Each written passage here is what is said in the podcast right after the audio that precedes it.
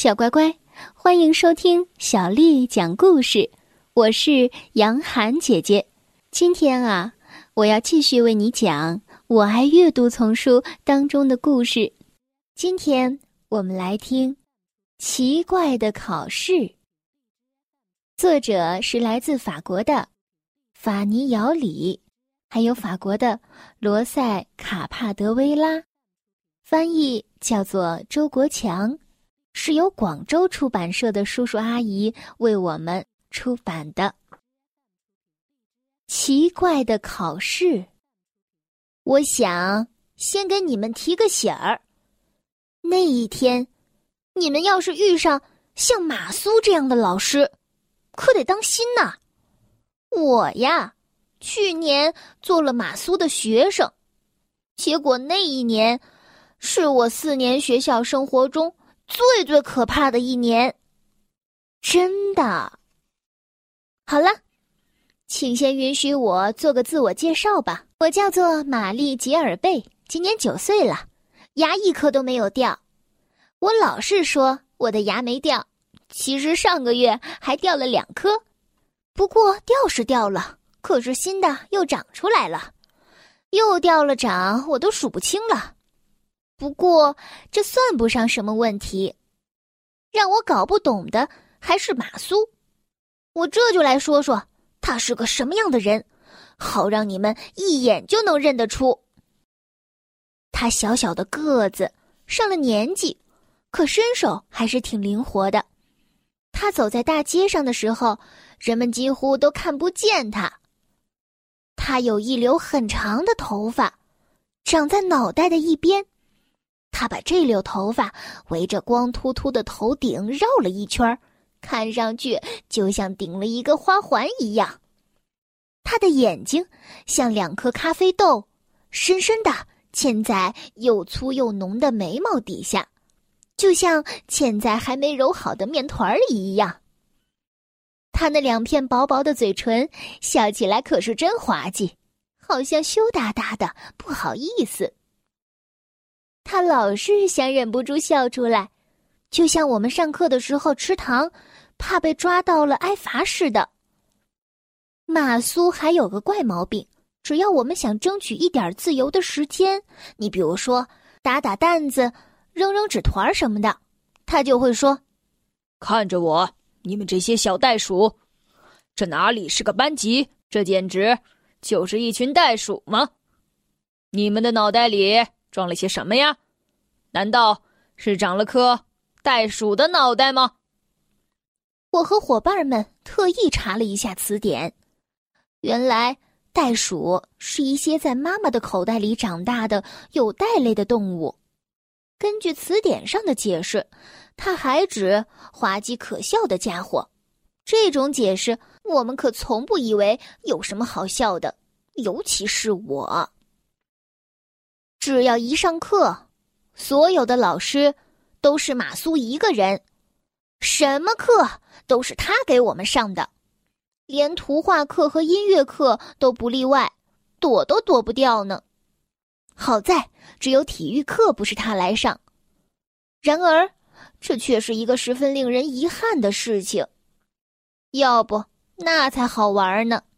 你们想呀，他穿着厚运动裤，迈动着两条短短的腿，那缕长长的头发在风中飘荡，一定是要多好笑有多好笑。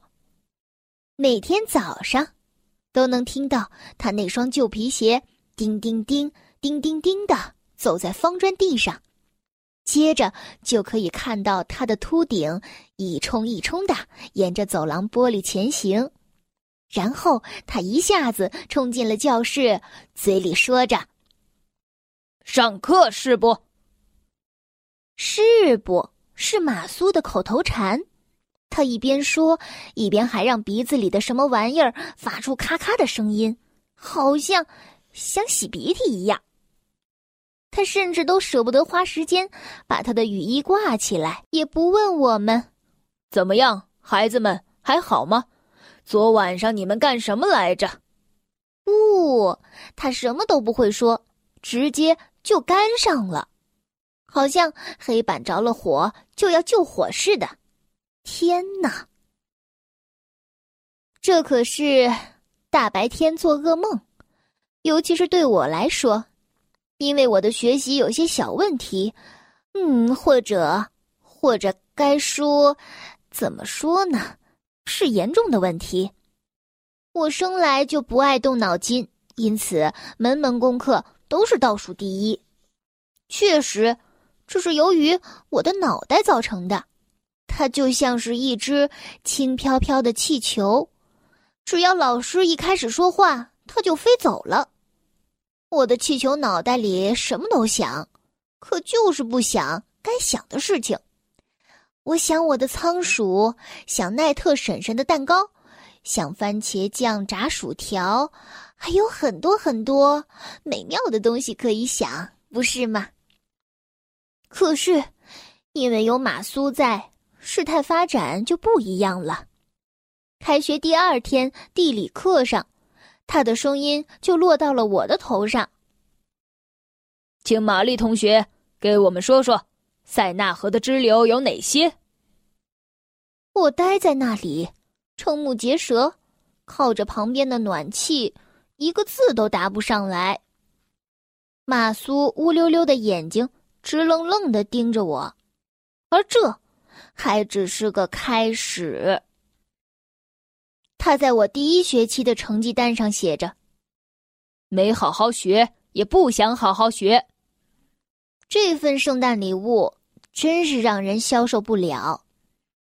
妈妈看着成绩单上的一串串零分，直发呆，好长时间什么都没有说。然后，他看了看我，失望的问道：“怎么搞的？”你怎么会是这个样子啊？爸爸也不停的对我说教，最后他严肃的告诉我，希望我第二个学期好好学习。嗯，我答应了。我也很想带回一份像装满了钞票的钱包那样尽是好分数的成绩单，可是，要想实现这个愿望，就像是不准气球飞上天一样，我一点办法都没有。尽管我有那么多成功的雄心壮志，可是，在第二学期的成绩单上，马苏写的还是毫无改进。我希望见见家长。就这样，一天中午放学的时候，我的家长们去了学校，马苏请他们去了教师办公室。我在外面一边等候，一边透过窗帘望着他们。这演的是哪出啊？我看到马苏手舞足蹈，妈妈满脸通红，爸爸不停的用手指弹钢琴似的敲打着他的公文包，用不着听他们讲些什么就能明白，谈话的气氛非常的激烈。从学校里出来，爸爸宣布说：“行玛丽，你要是在第三学期的考试上还拿不到中等的成绩，暑假。”我们就不带你去海滨度假了。太不幸了，爸爸的威胁可怕的落在了我的头上。那时已经是四月中旬了，鸟儿在歌唱，我却唱不出来，真的不知道该怎么办才好。有一天，我站在针线铺橱窗前等公车，突然。想到了一个高明的办法。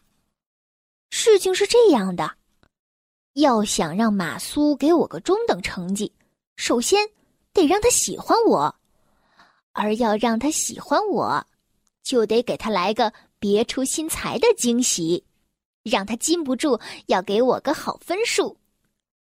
这是橱窗里摆出的手绢儿给我的启发。马苏看上去总像是得了感冒似的。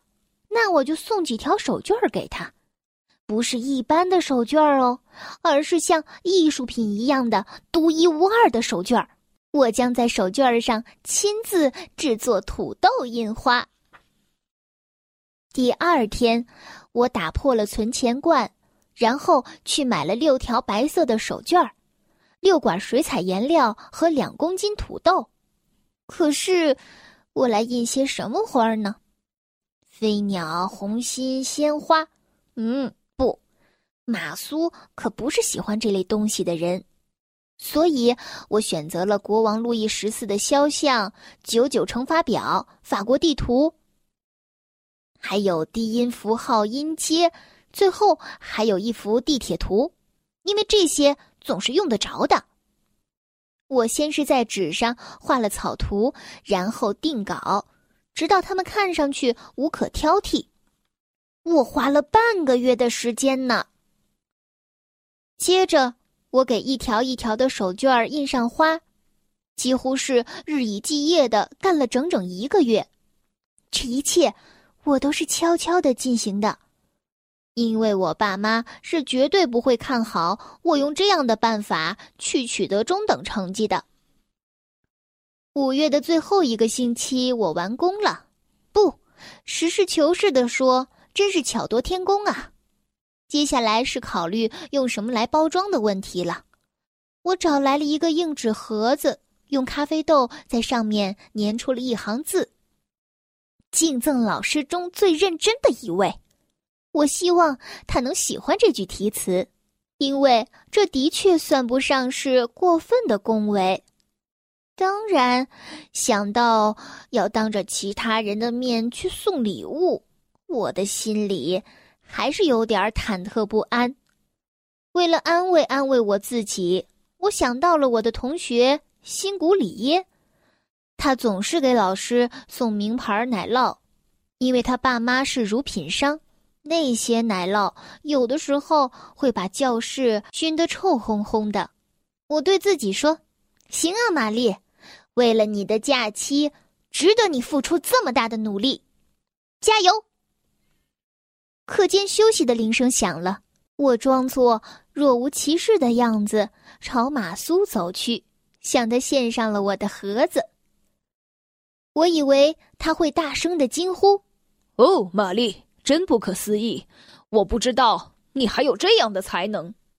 然而，他什么都没有说，就把盒子放进了他的书包，甚至都没有打开盒子上的包装。而且，这家伙竟然十分平静的对我说：“玛丽同学，你太客气了，我要把它留到考试以后再打开，因为我期待着你给我的礼物是通过你的努力。”使你在这次考试中赢得平均十分的成绩。我希望你好好复习，别忘了考试时间是六月二号，是不？小乖乖，今天的故事就为你讲到这儿了。如果你想听到更多的中文或者是英文的原版故事，欢迎添加小丽的微信公众号“爱读童书妈妈小丽”。接下来呢，又到了我们读诗的时间了。今天要为你读的是唐朝诗人白居易写的《大林寺桃花》。大林寺桃花，唐·白居易。人间四月芳菲尽，山寺桃花始盛开。长恨春归无觅处。不知转入此中来，大林寺桃花，唐·白居易。人间四月芳菲尽，山寺桃花始盛开。长恨春归无觅处，不知转入此中来。大林寺桃花。唐，白居易。人间四月芳菲尽，山寺桃花始盛开。长恨春归无觅处，不知转入此中来。小乖乖，晚安。